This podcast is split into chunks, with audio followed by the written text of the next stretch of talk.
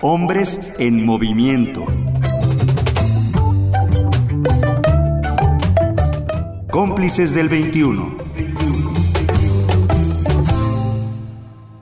Redes sociales. Fuente inagotable de fake news. El uso de los teléfonos inteligentes se ha convertido en un instrumento más de violencia, porque a través de ellos los usuarios de las redes sociales consumimos información que proviene de fuentes desconocidas y peor aún, al momento de replicarla, le agregamos juicios que abonan violencia a estos mensajes. A quien realiza estas acciones de consumir información, modificarla y volver a difundir, se les conoce desde hace años como prosumidor, persona que al inicio de toda esta vorágine de evolución cibernética se le veía como un ejemplo de lo que podía ser la comunicación horizontal consumidores y productores de información que llegaban a romper con la verticalidad ejercida por los medios de comunicación tradicionales. Pero al cabo de dos décadas, aquella visión optimista de lo que era este potencial de comunicación entre iguales se ha nublado con la proliferación de las fake news. ¿Saben lo que son las fake news? Sí, eh, son dolosas con una intención determinada. ¿Quién, agrega algo? Pues no nada más son este, eh, cuestiones dolosas, sino también investigaciones falsas, cuestiones políticas, cuestiones culturales que puedan ir hacia un daño o tratar de cambiar la perspectiva social. ¿Y solamente dañamos a un político o algo así? Por acá tengo otra compañera. Son historias tergiversadas, amarillistas, sensacionalistas que buscan provocar algún tipo de eh, alteración en la sociedad, ¿no? Desde como estas redes. Palabra puntual, sociedad.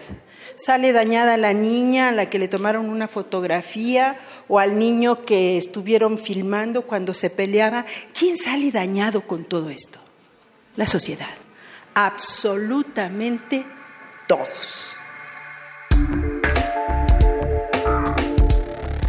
La sociedad es dañada porque el uso común que hacemos de las redes sociales genera una sociedad narcisista que tiene la urgencia de existir para los otros a costa de lo que sea. Nos volvemos individuos dependientes de la aceptación social y del número de likes que podemos obtener, como sucede en el capítulo En picada de la serie de Netflix Black Mirror. Tiene que ver con una sociedad que está completamente dominada o digamos que el estatus de cada persona reside en cuántos me gusta o cuántos votos positivos tiene. Entonces, desde el hecho de que te sirvan un café o el decir hola, cuenta y cuenta mucho. Yo lo entendí como que influía demasiado qué tanto estándar tienes en la sociedad y qué tanto prestigio puedes tener, porque incluso todos los likes que recibías eh, ayudaban para tener un mejor estatus, incluso para tener un mejor trabajo, una mejor casa, y si iba disminuyendo, pues iba como la gente aislando a esa persona. Entonces, si llegaban a dos estrellas, me parece, o una, eh, los metían como a un un centro donde ya estaban excluidos por el hecho de que ya no tenían ese mismo estatus y no pertenecían ya a esa sociedad. Yo siento que eso nos está llevando la tecnología ahora, ¿no? A querer tener esos estándares y esos estatus para poder encajar mejor, porque si no te conocen no eres nadie, o si no tienes números no eres nada.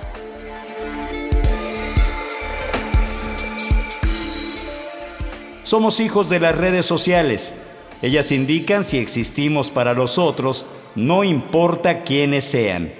La necesidad de obtener like, me encanta, me divierte o incluso me enoja, puede llevarme, llevarnos a realizar publicaciones violentas. Esto es muy visible cuando se exponen temas de género en las redes. ¿Qué podríamos plantear con el uso de las redes sociales para la construcción de paz y de una masculinidad más equitativa. Yo particularmente no me considero así que este, fanático de los estereotipos, ¿no? Yo como persona me creo mis, mis propios este, características, eh, mis planes a seguir, no tanto dejarme llevar por estereotipos, eh, palabras de otras personas, ¿no? Eh, yo trato de hacer lo que me realice a mí como persona y ya después, pues como todo, ¿no? Si les gusta a los demás, bien, y si no, pues mientras a mí me satisface, es, es lo que busco en la vida. Sería como verla por un lado positivo, no, no cargarlo a, a, discriminación, sino este, lograr tu objetivo y ayudar a los demás, ¿no? Porque estamos en una sociedad y somos un conjunto, entonces la mayoría buscamos una, una estabilidad tanto de personal, económica y profesional, este, y pues tenemos que ayudarnos todos, ¿no? Porque al final el bienestar colectivo es el bienestar de todos. Este, bueno, también comparto en cierta parte eh, lo que dijo mi compañero hace rato de eh, compartir también los privilegios con demás personas, ¿no? no solamente de mi género. Es una buena forma de ver las cosas.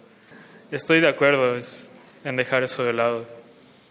Yo me imagino que saber navegar entre todas estas nuevas tendencias y pues a lo mejor desarrollar otra nueva cultura eh, con beneficio para la sociedad.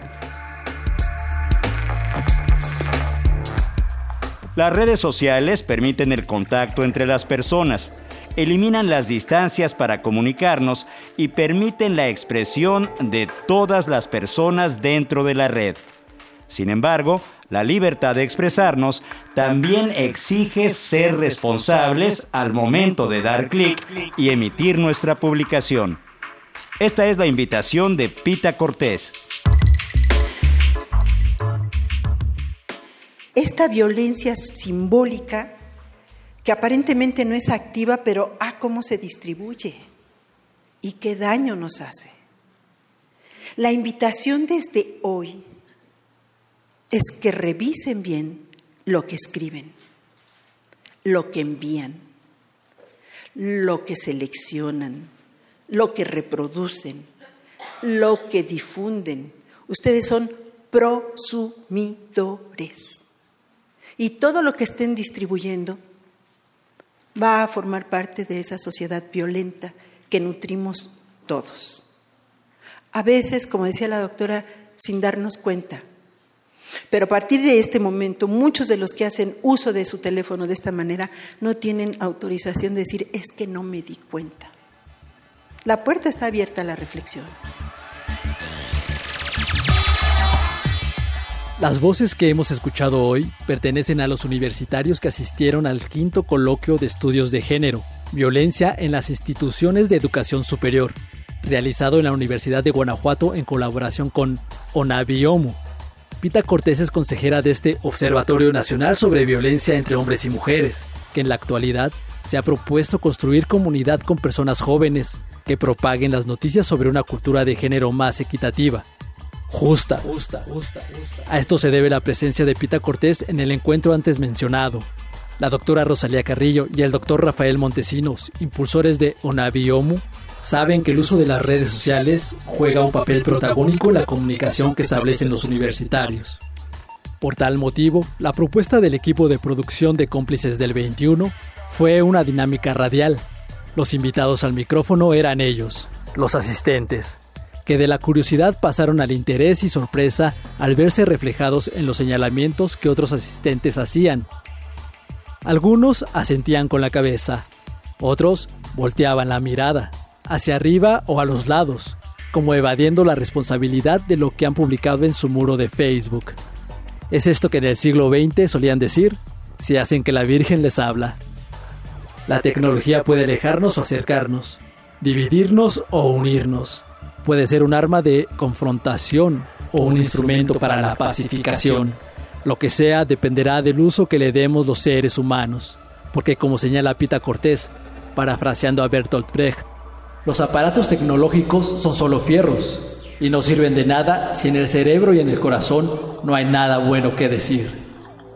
Es momento de averiguar qué se está haciendo en otros países para que las personas cobren conciencia de los mensajes que reciben, producen y difunden Por ejemplo, en España ya se ofrecen clases para detectar fake news, con el objetivo de realizar una alfabetización mediática.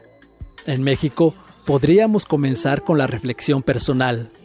¿Estoy utilizando mis redes sociales para violentar o para convivir pacíficamente? ¿Cómo las estás utilizando tú? ¿Cómo las estás utilizando tú? Escríbenos. Twitter, arroba cómplices del 21.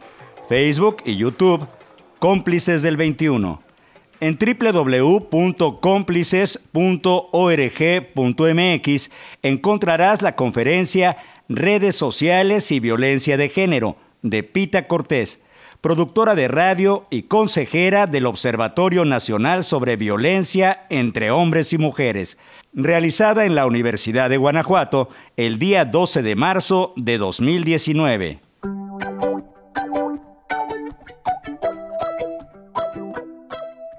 Realización Hugo Enrique Sánchez.